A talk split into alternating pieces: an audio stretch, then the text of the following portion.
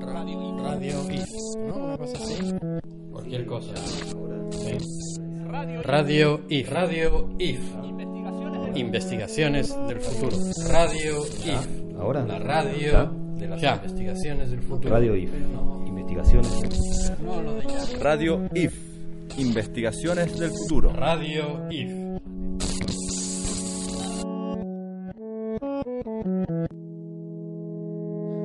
Roger, ¿qué, qué estás leyendo? Bueno, como siempre ando por ahí buscando libros electrónicos para bajarme y leer en el tren, eh, en el teléfono. Em, el otro día encontré una cosa que me, que me llamó la atención, me la bajé, la empecé a leer esta mañana eh, en el tren, eh, estaba muy divertido y resulta que eh, es una cosa conocida, yo no tenía ni idea. Es- ahora va a ser una película de Spielberg, se llama Ready Player One, que sale ahora a finales de marzo. ¿Quién, quién escribió la...? Ernest Klein eh, escribió una novela con el mismo título. Y, y, y me llamó la atención que, bueno, se supone que es un... A mediados del siglo XXI ha habido una crisis energética terrorífica y a nadie se puede pagar la gasolina, el gas, apenas la electricidad. Eh, hay una crisis económica brutal, devastadora, eh, y entonces la gente pierde sus casas, eh, como, ya no, como ya no puedes viajar, digamos, del conurbano de las ciudades hacia el centro a trabajar, entonces, eh, y, no te puedes pagar una casa, no te puedes pagar nada, eh, eh, entonces han crecido estos, estos grandes espacios de casas rodantes pero la- las, las, las ponen como en pilas, ¿no? Como de 20 casas rodantes una arriba de otra, con unas estructuras de metal que las sostienen, de vez en cuando se caen. Eh, efecto dominó, entonces se caen varias torres de esas, según cuenta en, en la novela. Pero, pero me llamó mucho la atención, yo me reía solo en el, en el, en el tren, eso que te miran, del, el tipo de al lado te mira, este tipo que onda me reía solo eh, eh, porque dije, wow, eh, hay, un, hay una obra de A77 en, en, en esta novela, ¿no? Y, eso me llamó la atención, esta, eh, eh, como en, en este futuro distópico, ¿no? En- encontrar una cosa que ustedes, ustedes construyeron algo similar, eh, pensando más en un, en un futuro, digamos, no tan distópico, ligeramente más, más optimista, por lo que yo entendí de lo que hicieron, pero, pero tampoco enteramente optimista, porque está eh, hablando de, de- o sea, esa obra para mí habla de, de, digamos, de la falta de espacio en las ciudades, ¿no? y, y de la necesidad de, de aprovechar el espacio a tope, ¿no? y, y de y, digamos ampliar el acceso a la, a la vivienda. ¿no? Claro. No, eh, digamos también que, que esa, esa idea de la- del apilamiento de casas rodantes es una idea que es una deformación de la expansión de la ciudad americana de los 50 con la proliferación de las casas rodantes que en los 60, finales de los 60 se convierte en vanguardia con el Archigram en Inglaterra o con los proyectos de, de futurización o de ensayos de futurización eh, sobre las vanguardias de esa época que trataban de ver o avisorar de qué manera se podía eh, volver una, una jugada estética a una situación de tono crítico, o sea, cómo, cómo volver eh, de nuevo, como en las primeras vanguardias, esa idea de cruzar lo crítico con lo, con lo estético. Eh, y entonces, bueno, como la película, por lo que veo, y la novela, yo lo que vi es el tráiler, ¿no? O sea, entonces este, puedo hablar del tráiler de la película y no, no de lo que estás viendo vos, pero que lo que trata de hacer es como recuperar eh, una cantidad de iconos que están eh, siendo como eh, puestos en un mismo lugar, que son los iconos de los años 80, y esta, esta situación de vida es de una década anterior, de las, de las utopías de una década anterior, eh, que es la que cobija a esa cantidad de personajes luego en- dentro de la obra, de la novela, digamos, ¿no? Como que... eh, eh, había leído alguna vez que la sexta ciudad más poblada de Estados Unidos en los años 50 era una ciudad de casas rodantes. No recuerdo bien en qué locación estaba, pero era la sexta ciudad más poblada de todo Estados Unidos. Con lo cual es algo que está formando parte del inconsciente colectivo o de una situación que ya fue vivida, como revivida en una situación de ficción.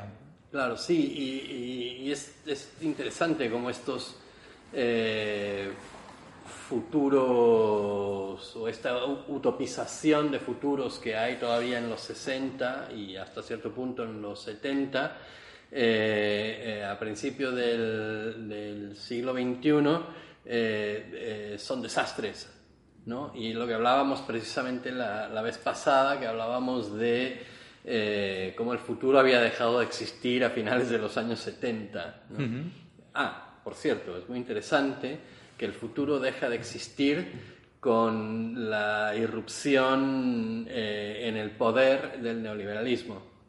¿no? Con Reagan y Thatcher eh, coincide la cosa. ¿no? El, eh, básicamente, a partir de, de que el neoliberalismo to- toma el poder, el, el futuro deja efectivamente de existir. O sea, cierran todos los, los, los programas de investigación, de, de- de construcción de ese futuro. Eh, la NASA básicamente desaparece eh, eh, o se quedan las ruinas ¿no? de la NASA.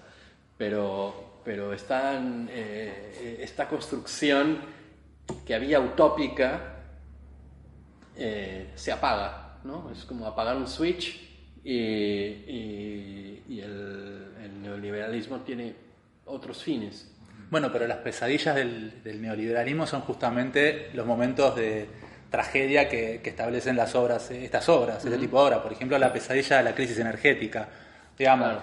la crisis del petróleo, la, digamos, si uno rastrea cuáles son los, eh, los, eh, los móviles de transformación, de avances de una nación sobre otra, de, de los últimos 30 años, todas tienen que ver con esta misma pesadilla sobre la pérdida de... Es como el que recurrentemente sueña con que se queda pelado, ¿no? O sea, es como la calvicie eh, del, del hombre común, la, la situación de la pérdida del petróleo, la pérdida del poder de, la, de los medios y de los recursos que mueven al mundo, o que mueven el sistema sobre el cual está apoyado todo eso, ¿no? Claro, o sea, imagínate que, que- que en el sistema global de repente eh, no hay combustible y no puedes transportar todas las eh, mercancías que, de- en las, eh, de las que depende todo ese, todo ese sistema global, ¿no? Se apaga todo.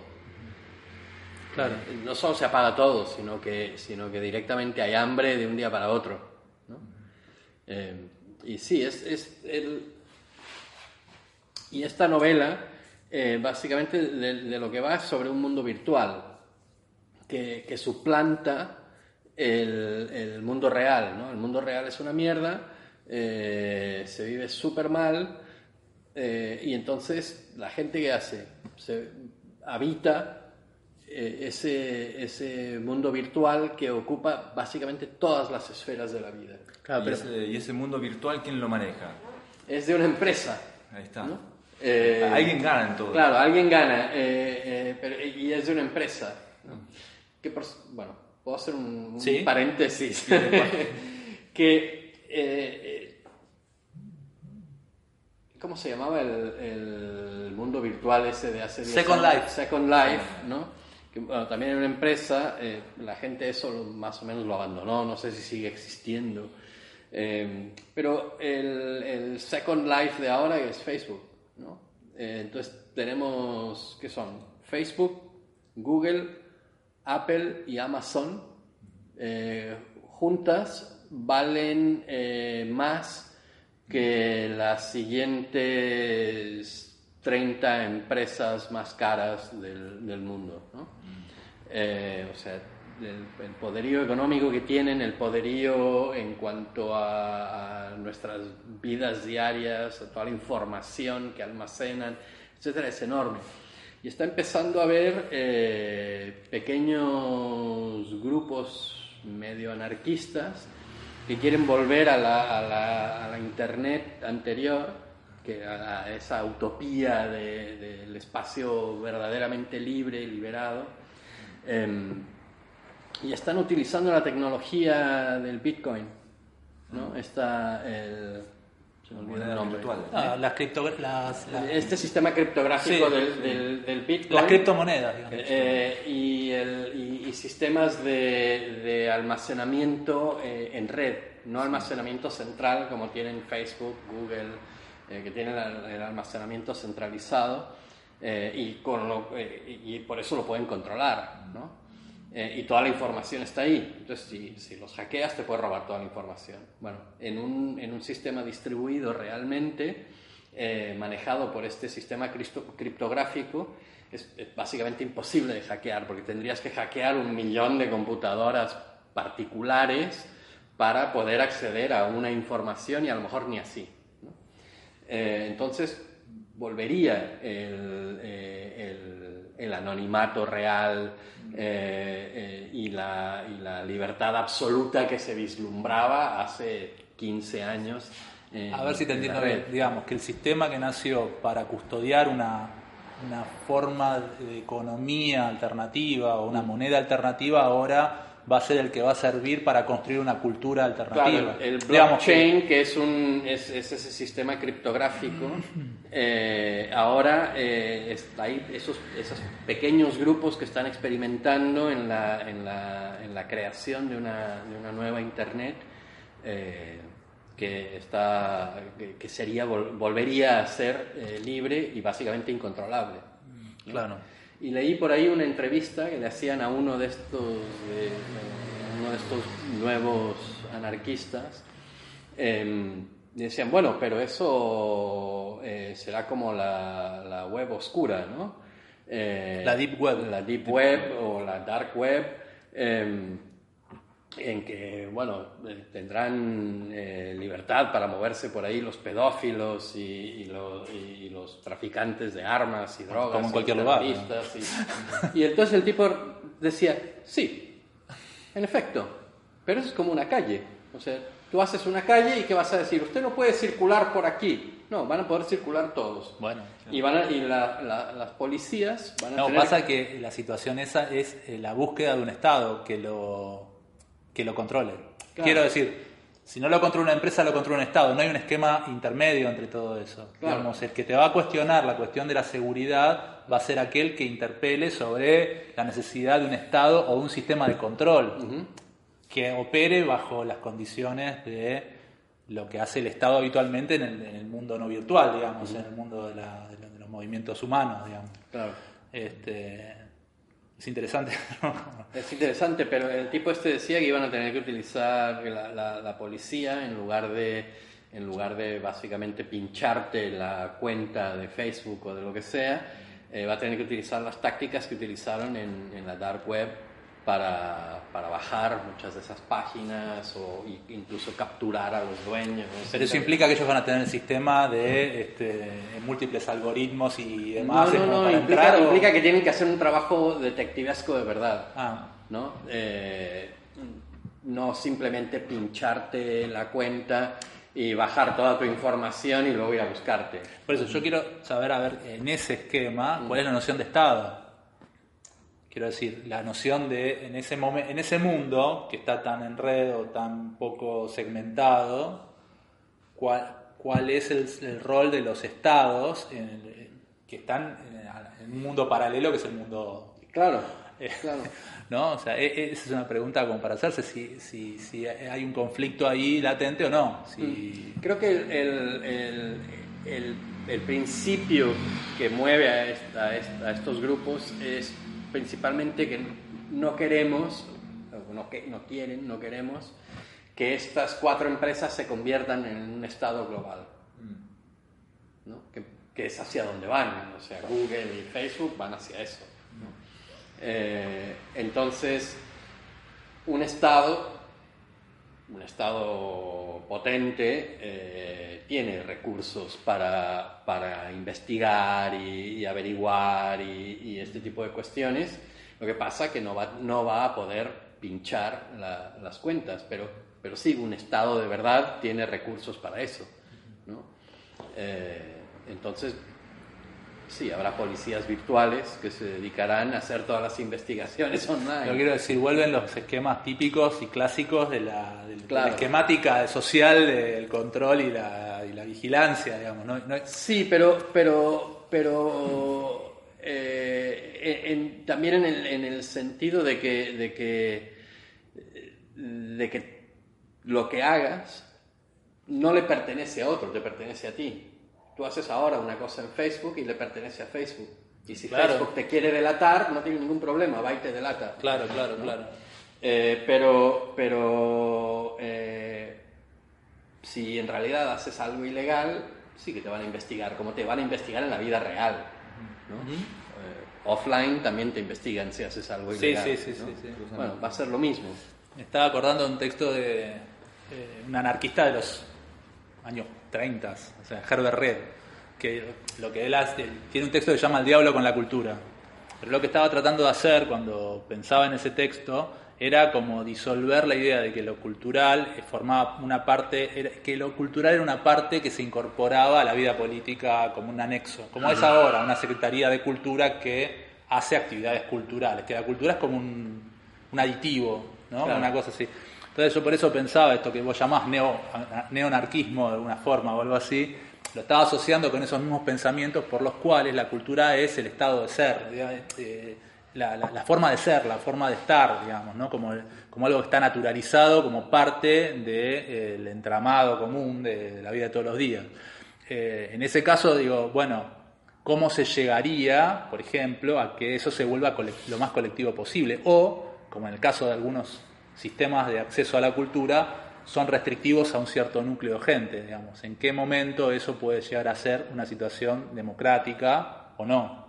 Claro, Eh, o sea, y- ¿cómo, cómo- si, si eso no tiene el riesgo de que sea algo verdaderamente cerrado? o- Yo creo que sí. Yo creo que tiene más riesgo que sea cerrado que, por ejemplo, o sea, cerrado en términos de cultura, que sea, que, que sea muy disperso, muy elitista, eh, etcétera, ¿no? Eh, por ejemplo, eh, YouTube es de lo más democrático que hay, ¿no?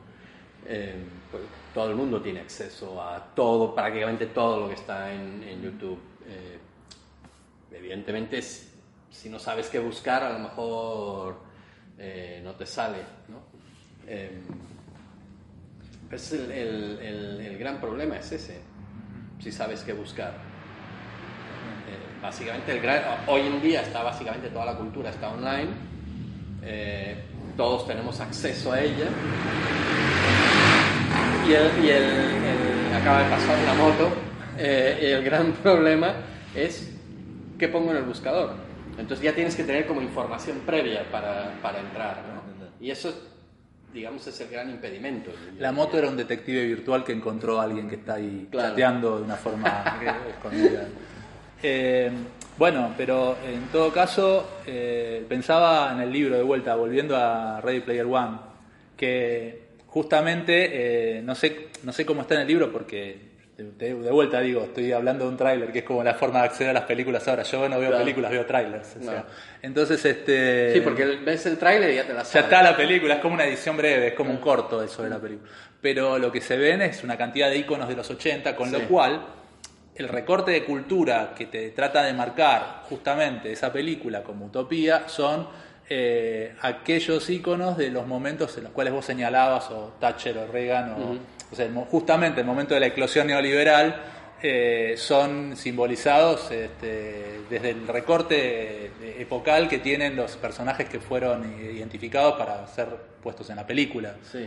Eh, eso me- también me parecía como muy interesante, pero por ahí es mero simbolismo, una forma de contar esta mezcla entre el revival de las series actuales sobre los 80, como Stranger Things o no sé, o cosas así, eh, o la idea de que el público está ávido de ver esos iconos que eran de los padres, de los que están ahora siendo los principales consumidores adolescentes, o no sé, si eso es una cuestión oportunista o no sé qué. Pero de todos modos es, es oportuno para la lectura que vos hacías respecto a eh, esa idea de que son, el, eh, son los emergentes culturales de esa época de eclosión neo- neoliberal, digamos. Claro. Y también eh, es, la, es la última época eh, de, de la cultura analógica. en donde, en donde las, esas, las multinacionales, pero también muchas empresas chicas podían sobrevivir vendiendo, eh, yo qué sé, cassettes o discos o libros o revistas o ¿no? Objetos. O- objetos, podrían, podían sobrevivir vendiendo objetos. Y eso en, en los 90 apa- empieza a desaparecer, ¿no? Eh, con la digitalización de la cultura y en los 2000 básicamente se viene mucho de eso abajo. Entonces lo que permitía el- la cultura analógica era que una gran empresa podía sacar los típicos discos del top 20 o lo que sea. Y luego también podía sacar un montón de discos pequeños que iban a tener eh, como una venta más restringida, ¿no? Podían, podían decir, ah, esto va a ser un clásico seguro, pero va a tardar 10 años o 20 años en serlo. Pero podemos eh, invertir en esto, podemos tomar, arriesgar en esto. Que eso desaparece en los 2000. Ya ninguna discográfica multinacional de estas gigantes eh, apuesta en eso, ya no les interesa. Pero de todas formas están apareciendo los discos de Sí, nuevo. pero, pero los discos físicos están Sí. apareciendo por una, por una cuestión de una moda hipster ahora, pero y porque los hacen también, los hacen eh, como las micro discográficas o los propios artistas, ¿no? los propios músicos. Eh, pero las editoriales también eh, hacían eso, ¿no? Publi- publicaban el bestseller y con eso financiaban tres o cuatro libros más, eh, digamos, de literatura de calidad, ¿no? que a lo mejor tardaban mucho tiempo en venderse la tirada. Eh, eso también desapareció. Bueno, Eh, las películas también. y O las sea, películas- las películas son todas películas grandes. son- claro. No hay películas medias, no hay películas chicas, medias de consumo. claro, está la cuestión indie, que son las películas chicas, pero la película media desapareció. Claro. Que era la película básicamente de adultos. Que son las que empezaron a hacer este grupo de Spielberg, o sea, yo, Coppola, las primeras películas de los años Sí. 70, que con la conversación, ponele, no sé, esas Sí, películas que son, eh, son muy interesantes, Scor- Scorsese, las primeras de Scorsese. Eh, son películas intermedias que tienen un presupuesto que no era muy grande, eh, pero que tenían una capacidad de llegada o de, una, de construcción cultural de algo, Mm. eh, que ahora es inviable, digamos, que ahora no, la, no entran en ningún parámetro. Claro. ¿no? En Europa se sigue haciendo alguna, pero es con toneladas de subsidios del Estado. O, o múltiples coproducciones. Claro, de ves la lista de, ves la Italia, lista de España, productoras y son, y son como Claro. 30 productoras distintas que Claro. están metiendo 20 centavos cada Sí, una. a veces los comienzos de las películas tienen más produ- ese- los avisos de qué productoras son, Claro. más que actores, o sea, es como el signo, el coso, el- la otra, Claro. entertainment, no sé cuánto, el otro, y después aparecen los actores, ¿no? Como que... Bueno, pero eh, esto en los 80, con esta cultura analógica, esta, esta, digamos, esta cultura general, popular, eh, cultura de consumo, etc., es, ti- tiene la posibilidad de ser increíblemente diversa. Porque hay esta posibilidad de, de comercializar un montón de cosas raras que a ver eh, le gustarán a cuatro nerds o a cuatro punks o a cuatro locos o lo que sea, ¿no? Eh, y eso va desapareciendo, se va convirtiendo o en muy grande o en, o en minúsculo eh, y, y se pierde. Entonces, en los 80 todavía existe esta cultura intermedia, eh, pero ya son los últimos momentos. Y es un cambio político, es un cambio económico y es un cambio tecnológico. ¿no? Eh,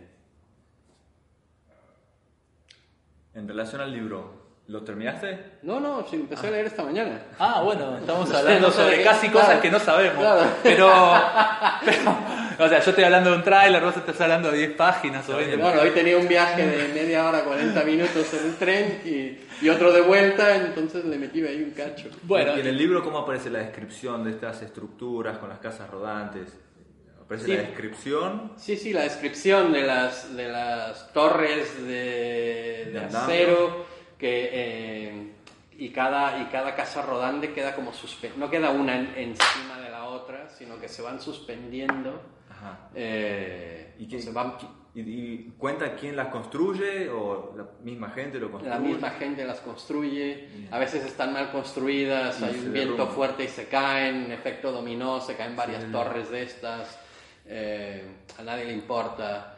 Eh, porque es de, de toda la gente que se ha ido al carajo y que vive mal, ¿no? Claro. O sea, son como las, las villas de ese momento. ¿Y están en Nueva York también? Sí, están en toda la, el- la acción ocurre en Estados Unidos y ocurre en, el, en el medio oeste. Donde tienen pero que se supone que están en todas las, en toda- en todas las zonas urbanas. Y son la gente del- de los suburbios estos tan perfectos que aparecen en las películas americanas, Sí. que de repente ya no pueden pagar el, el combustible y entonces se tienen que, que ir hacia el centro de las ciudades.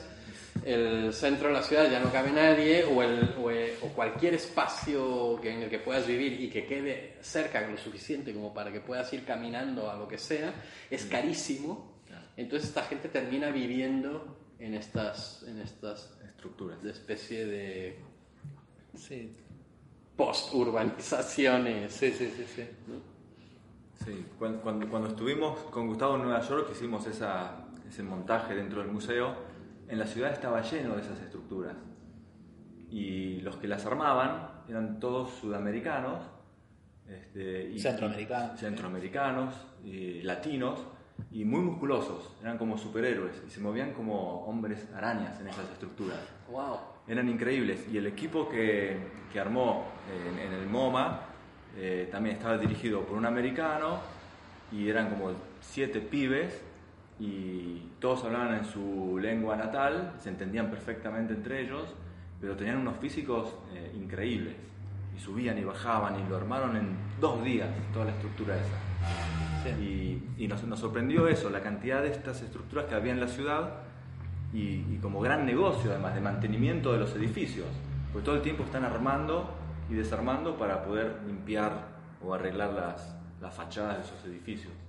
Pero, pero es algo que se ve todo el tiempo en, en la ciudad actualmente. Yo estaba pensando que la, la vez pasada, en la, en la anterior charla, habíamos hablado del, eh, del episodio del corso en nuestra, en nuestra calle. Sí. Eh, y de a poco estamos entendiendo cómo funciona todo esto.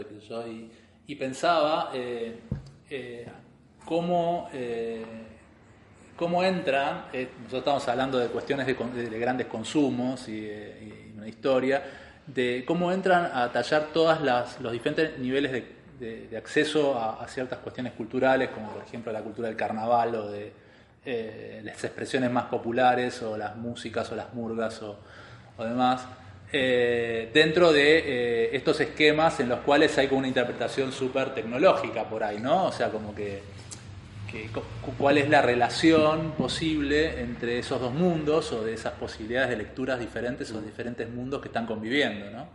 Eh, entonces, este, uno tiende como a romantizar esa idea de la cuestión de la cultura popular, entonces hablábamos también de cómo está organizado y Claro. cómo está organizado el corso y en definitiva este, eh, quién maneja eh, la, cuestión de, estos fenómenos culturales no terminan de ser personas que están ligadas al mundo terrenal de la política o de los movimientos comunes de, todos los días o este, por ahí en la, en anterior nosotros hicimos una, visión como más romántica este, pero, pero me, me- me parece que está buena también esa tensión ¿no? entre la cuestión de la expresión como más romántica de la, de la- de la cuestión del festejo popular con cómo se organizan estas cosas, o sea, cómo Claro. se hace para que se produzcan, Sí. que tienen un nivel de tensión con lo que pasa en el, en el estado convencional, digamos, en, en cómo se organiza la, la vida política de, de- de este fragmento de ciudad, por ejemplo. ¿no?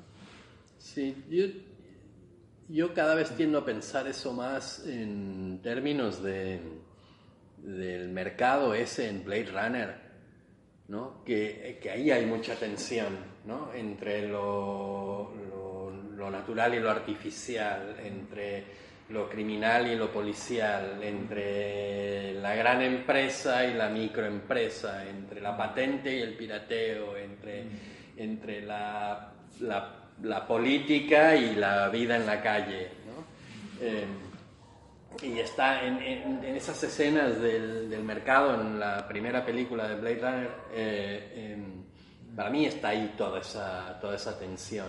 ¿no? Y, y- y cada vez tiendo, a, tiendo a, a- a pensarlo más así, como que va hacia, hacia, hacia una intensificación de esas tensiones. ¿no? Eh, y a una... Y a una digamos, a una mezcla entre la, entre la presencia física de los seres humanos, las personas, y la presencia virtual y la presencia intelectual eh, o, de, la información, ¿no? Eh, como cada vez como que se va apretando más eso, no sé, eh, y en ningún sentido de manera utópica, tampoco de manera distópica, ¿no? o sea, más como una normalidad, más o menos como la que tenemos hoy, ¿no? Sí, por ahí el género distópico estamos acostumbrados a verlo y por ahí es muy fácil construirlo. O sea, es como exagerar eh, al límite el estado de carencia de algo. O sea, exagerar una carencia. Ahora, lo difícil es expresar este estado en donde hay eh, confluencia de muchas tensiones diferentes y en donde no hay una sola forma de verlo. O sea, no es que hay una ciudad que es de una sola manera. Lo difícil es ver una ciudad que tiene muchas maneras de ser vista y que tiene muchas caras y que está construida de miles de formas y que cada interpretación tiene un rango diferente. Claro, y por lo tanto no hay una sola, una sola gran carencia. Por ejemplo, no, no en Gran Buenos Aires no hay una sola gran carencia de comida no hay una sola gran carencia de combustible, ¿no? como aparece en esta novela, eh, sino, que, sino que son eh, eh, como micro carencias y que, que tiene que ver, y, cada una desde un punto de vista distinto, pues probablemente puedes delinear patrones. ¿no? de hecho, es uno de los trabajos que tenemos aquí. pero eso, el, el y eso también invita a, a lo que dices, de todos estos distintos puntos de vista de ver cómo funciona una ciudad. Eh, que normalmente eh, cuando, cuando hay una, una visión distópica lo que se hace es eh, eso de, de, hacer muy grande una de las carencias. ¿Qué pasaría si ¿no? nos quedáramos sin combustible. Bueno, entonces empieza a caer esto, toda esta gente se muere, eh, estos tienen que emigrar, eh, ¿no? Es, eh, No hay aire acondicionado. sí, sí, sí. Yo estaba pensando en estos imaginarios, ¿no? Como decís, bueno, una ciudad industrial, lo más fácil de pensarla, o una, una ciudad construida a través de la industria en Detroit, ¿no? Como Detroit es el símbolo de la, caída de, una ciudad que vive sobre de la industria, o en este caso automotriz, eh, pero podemos pensar San Martín como un escenario distópico, la pérdida total de la industria, porque es un proceso que es totalmente lógico que puede llegar a pasar en los estados que estamos en la actualidad respecto a, la presencia industrial, o eh, el caso de, eh, no sé si la viste, la, la vieron, la del sector 9 la que es eh, la, sudafricana, eh, que hay unos... Eh, las langostas. Que sí, las langostas son unos extraterrestres que los meten en, una, en una villa. Claro, un campo de concentración. sí, pero es como una especie de favela. En donde ah, ah, es muy interesante esa porque como la, homologación de lo extraño, entonces este, cae una nave extraterrestre y los ponen a vivir en una especie de, apartheid en Sudáfrica justamente, que es un barrio de villa en casas de lata, ¿no? Y eh, son todas como unas langostas los, los, extraterrestres, ¿no? Y los tienen como rodeados con un cerco.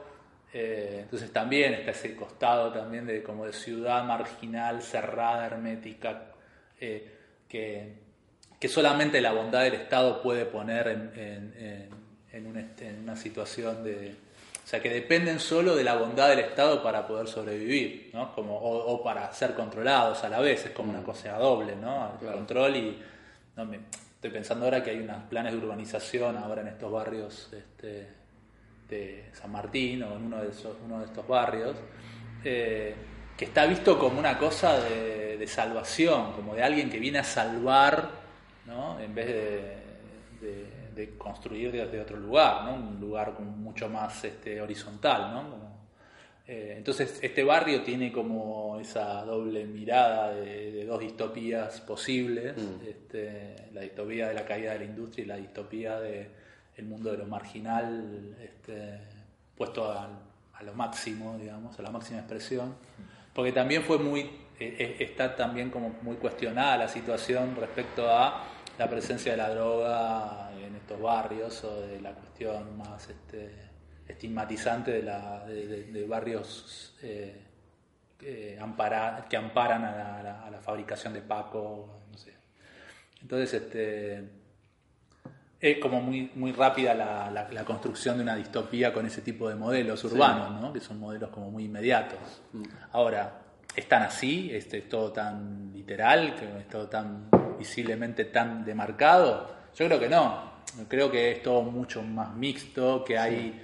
eh, que, que por eso digo que es muy fácil hacer distopías. Y yo podría hacer esas dos distopías muy rápidamente. Pero me parece que está eh, el hecho de que ya convivan esas dos situaciones y que sea un barrio que tiene una tradición mucho más residencial que lo que puede uno llegar a pensar desde el lugar común, hace que las cosas sean como mucho más complejas, no, no es tan literal todo.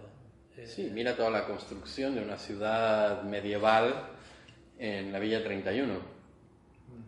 ¿no? Es Básicamente la construcción de una ciudad medieval de- del sur de Europa o el norte de África, la Casbah, eh, con sus laberintos y su construcción para arriba, etcétera, ¿no? Eh, y, y ahí tienes como toda la- la- todas las posibles mezclas.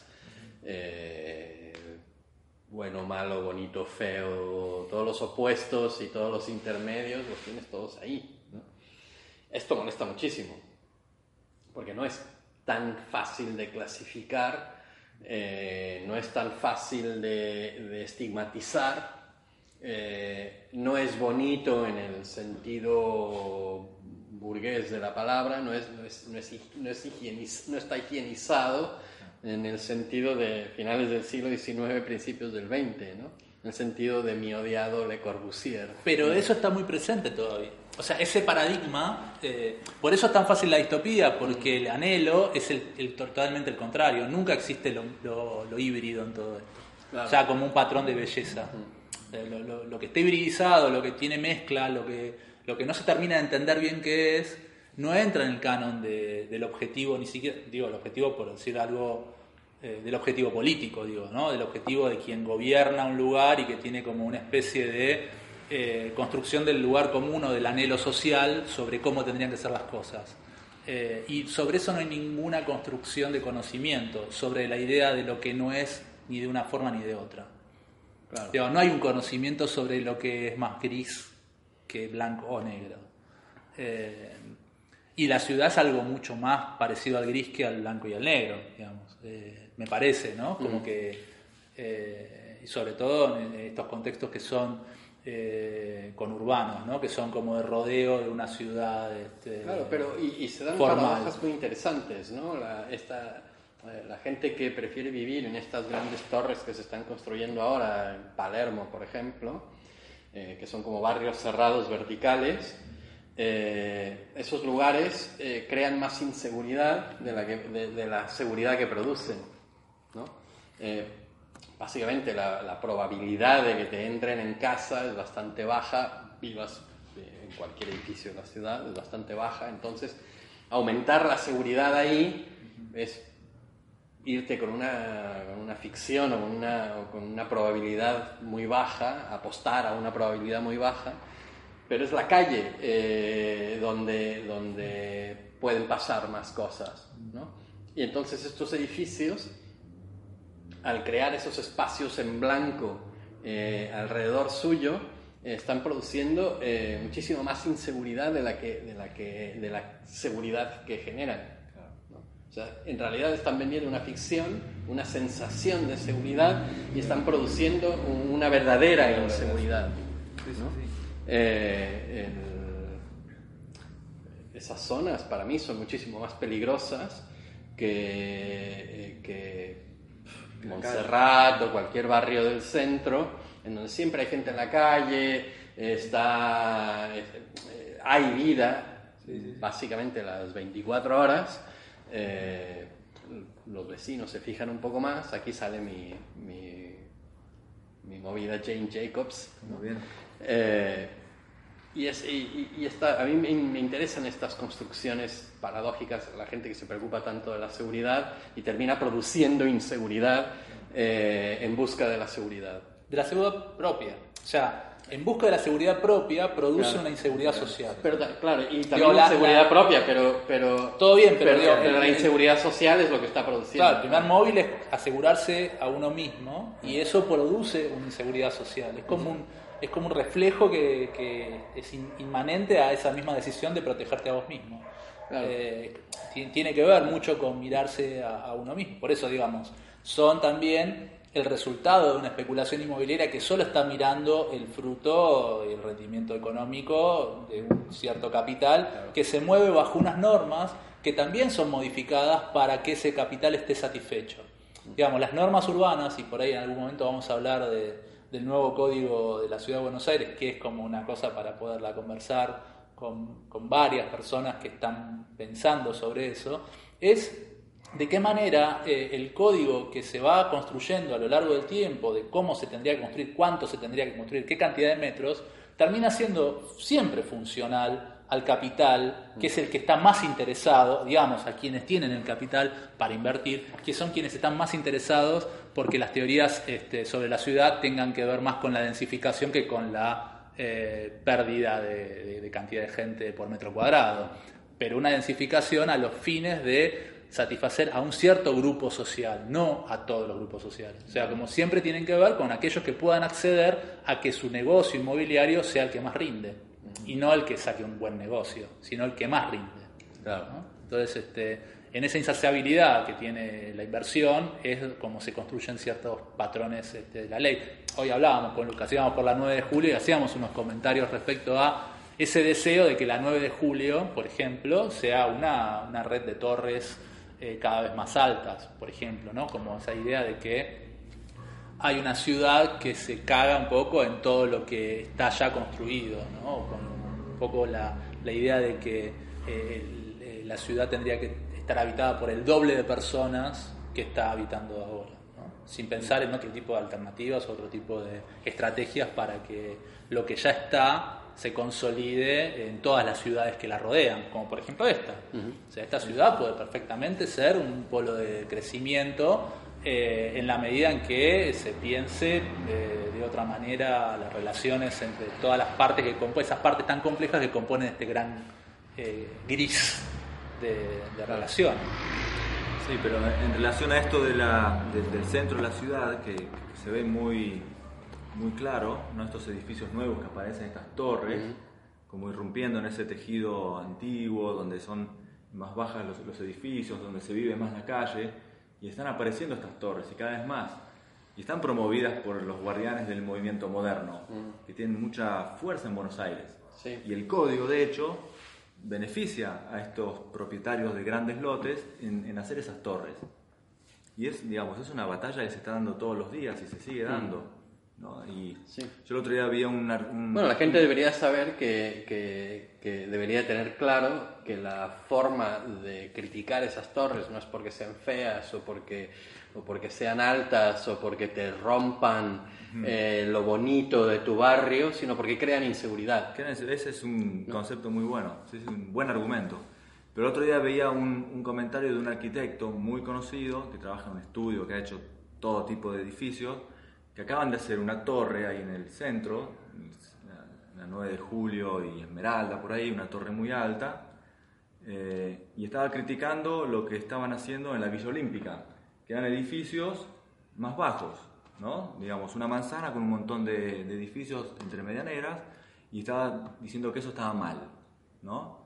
Pero claro, y él lo que hizo en el centro, de romper una, una manzana y hacer una torre, no dice nada. Bueno. Entonces es como esa... Son, Claro. eh, esa es el eterno este, polémica entre arquitectos que, que piensan cómo construir la ciudad. Pero es, pero es interesante eso de, de- de ver Sí, sí. los contrapuntos entre, entre esas visiones de, en relación a la ciudad. Me parece que, está, que es algo que se ve todo el tiempo. ¿Paramos? Estamos en 45. Ah, sí, bueno. Es bastante. Bueno, A ver, hay que decir. ¿Qué hay que decir? ¿Qué era? Ya pasó. 45 minutos. 45 minutos ya pasó.